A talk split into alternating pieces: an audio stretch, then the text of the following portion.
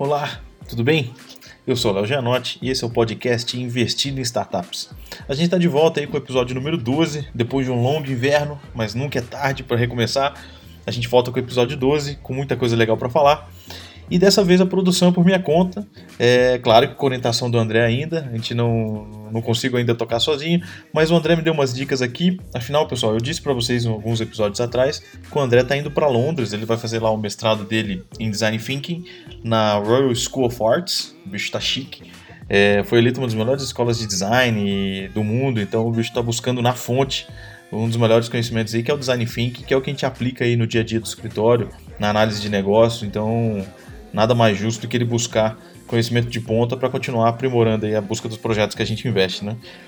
E antes que vocês perguntem, sim, temos a volta das trilhas musicais. No fundo aí vocês estão ouvindo, não é um jazz, dessa vez eu, eu quis dar, prestigiar um novo CD do Mano Brown, chamado Book Nipe.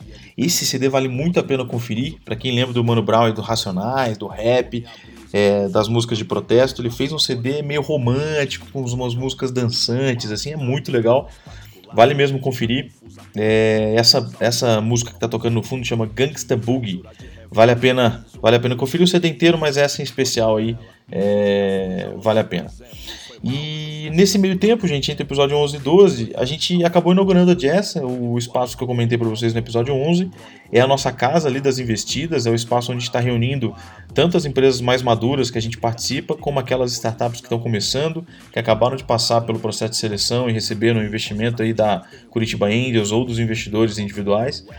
E está sendo muito legal, o espaço está começando a criar família. A gente fez um mês agora, está começando a. A gente brinca que a gente não inaugurou, a gente ocupou porque efetivamente ainda é um espaço em construção, então é realmente uma comunidade de quase 95 pessoas que convivem num espaço aí de 900 metros quadrados com todo tipo de companhia que você possa imaginar, em diferentes estágios, o que faz que fique um movimento muito rico, sabe, de, de experiências, de contato, de conexões entre essas empresas e seus convidados e tudo isso agora vai esquentar com o café que a gente está fazendo na frente, que é o Jazz Coffee, que também é aberto para todo mundo que estiver por aí é, é um lugar também que a gente quer que faça parte do ecossistema curitibano e que muitos bons negócios aconteçam, né?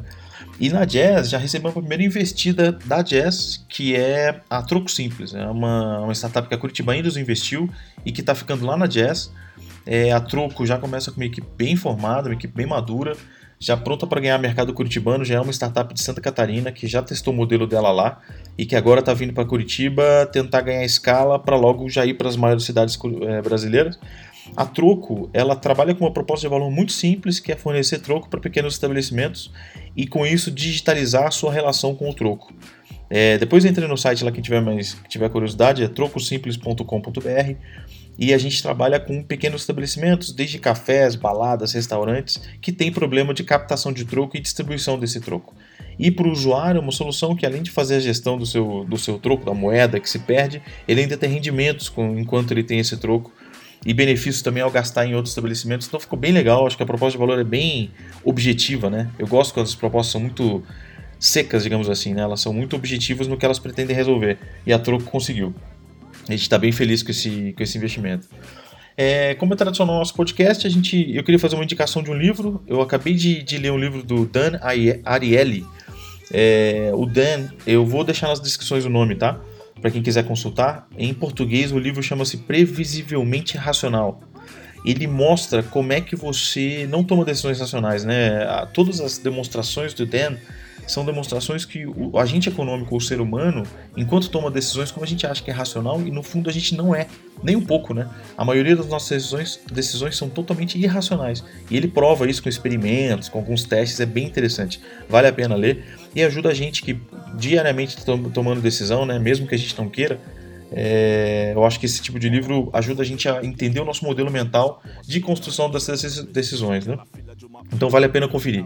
Quem tiver. E tem uma sequência de livros dele que tratam do mesmo tema. Então, quem quiser consultar, fica a dica aí que o Dan tem muito conteúdo legal. Tem TED do Dan também, que vocês podem também é, se conectar com o tema que ele trabalha.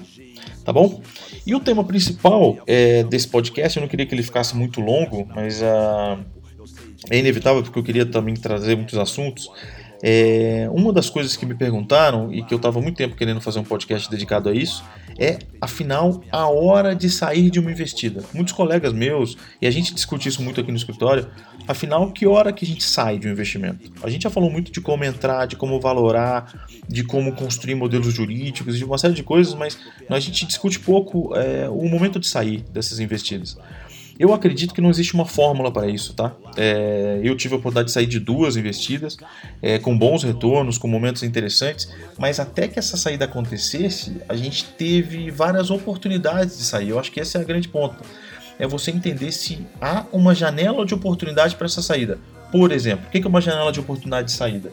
É numa das rodadas de investimento. Ou seja, uma startup, geralmente no seu ciclo de crescimento ou de aceleração, ela passa por rodadas diferentes. Né? A gente está acostumado com os termos aí de seed money, é, série A, série B, série C e por aí vai, bridge loan e por aí.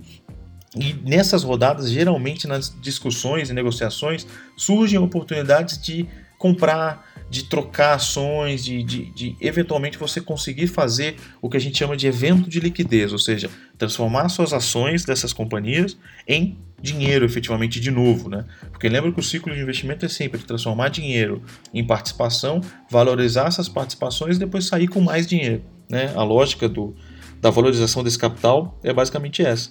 Então você tem que pensar na saída. Então esses eventos de liquidez, eles, eles são construídos durante os, os, as rodadas ou eventualmente na compra total da companhia, ou seja, onde sai todo mundo. Né? Um banco vai lá e compra a sua, a sua startup e aí sai todo mundo com os empreendedores, investidores, todo mundo sai com a liquidez feita, né? com caixa. O que eu vejo acontecer muito nas startups que eu participo é que não necessariamente é um evento de liquidez para todos, mas é entre os investidores. E é muito comum. A gente, é, eu brinco que é de suruba societária é um que compra aqui e tal, porque os bolsos são muito diferentes, né? os momentos são diferentes.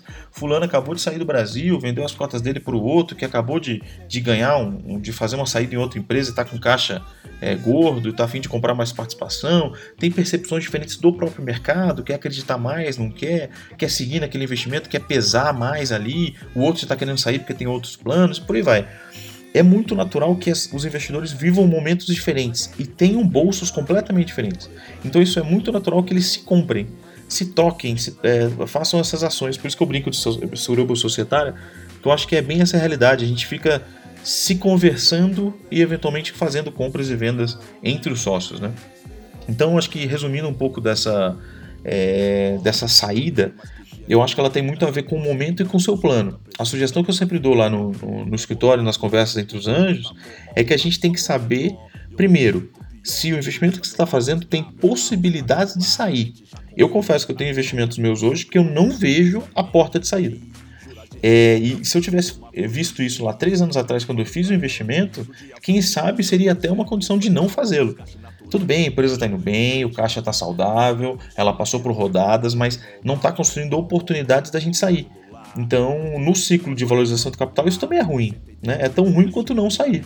É não poder sair. Né? Eu brinco que a gente pode ser até um passageiro da agonia, porque você já está é, tá sendo super diluído, você já não tem um poder de decisão muito grande, às vezes tem uma cadeira de conselho, às vezes nem tem, e você está lá de passageiro da agonia esperando que essas oportunidades surjam. Né?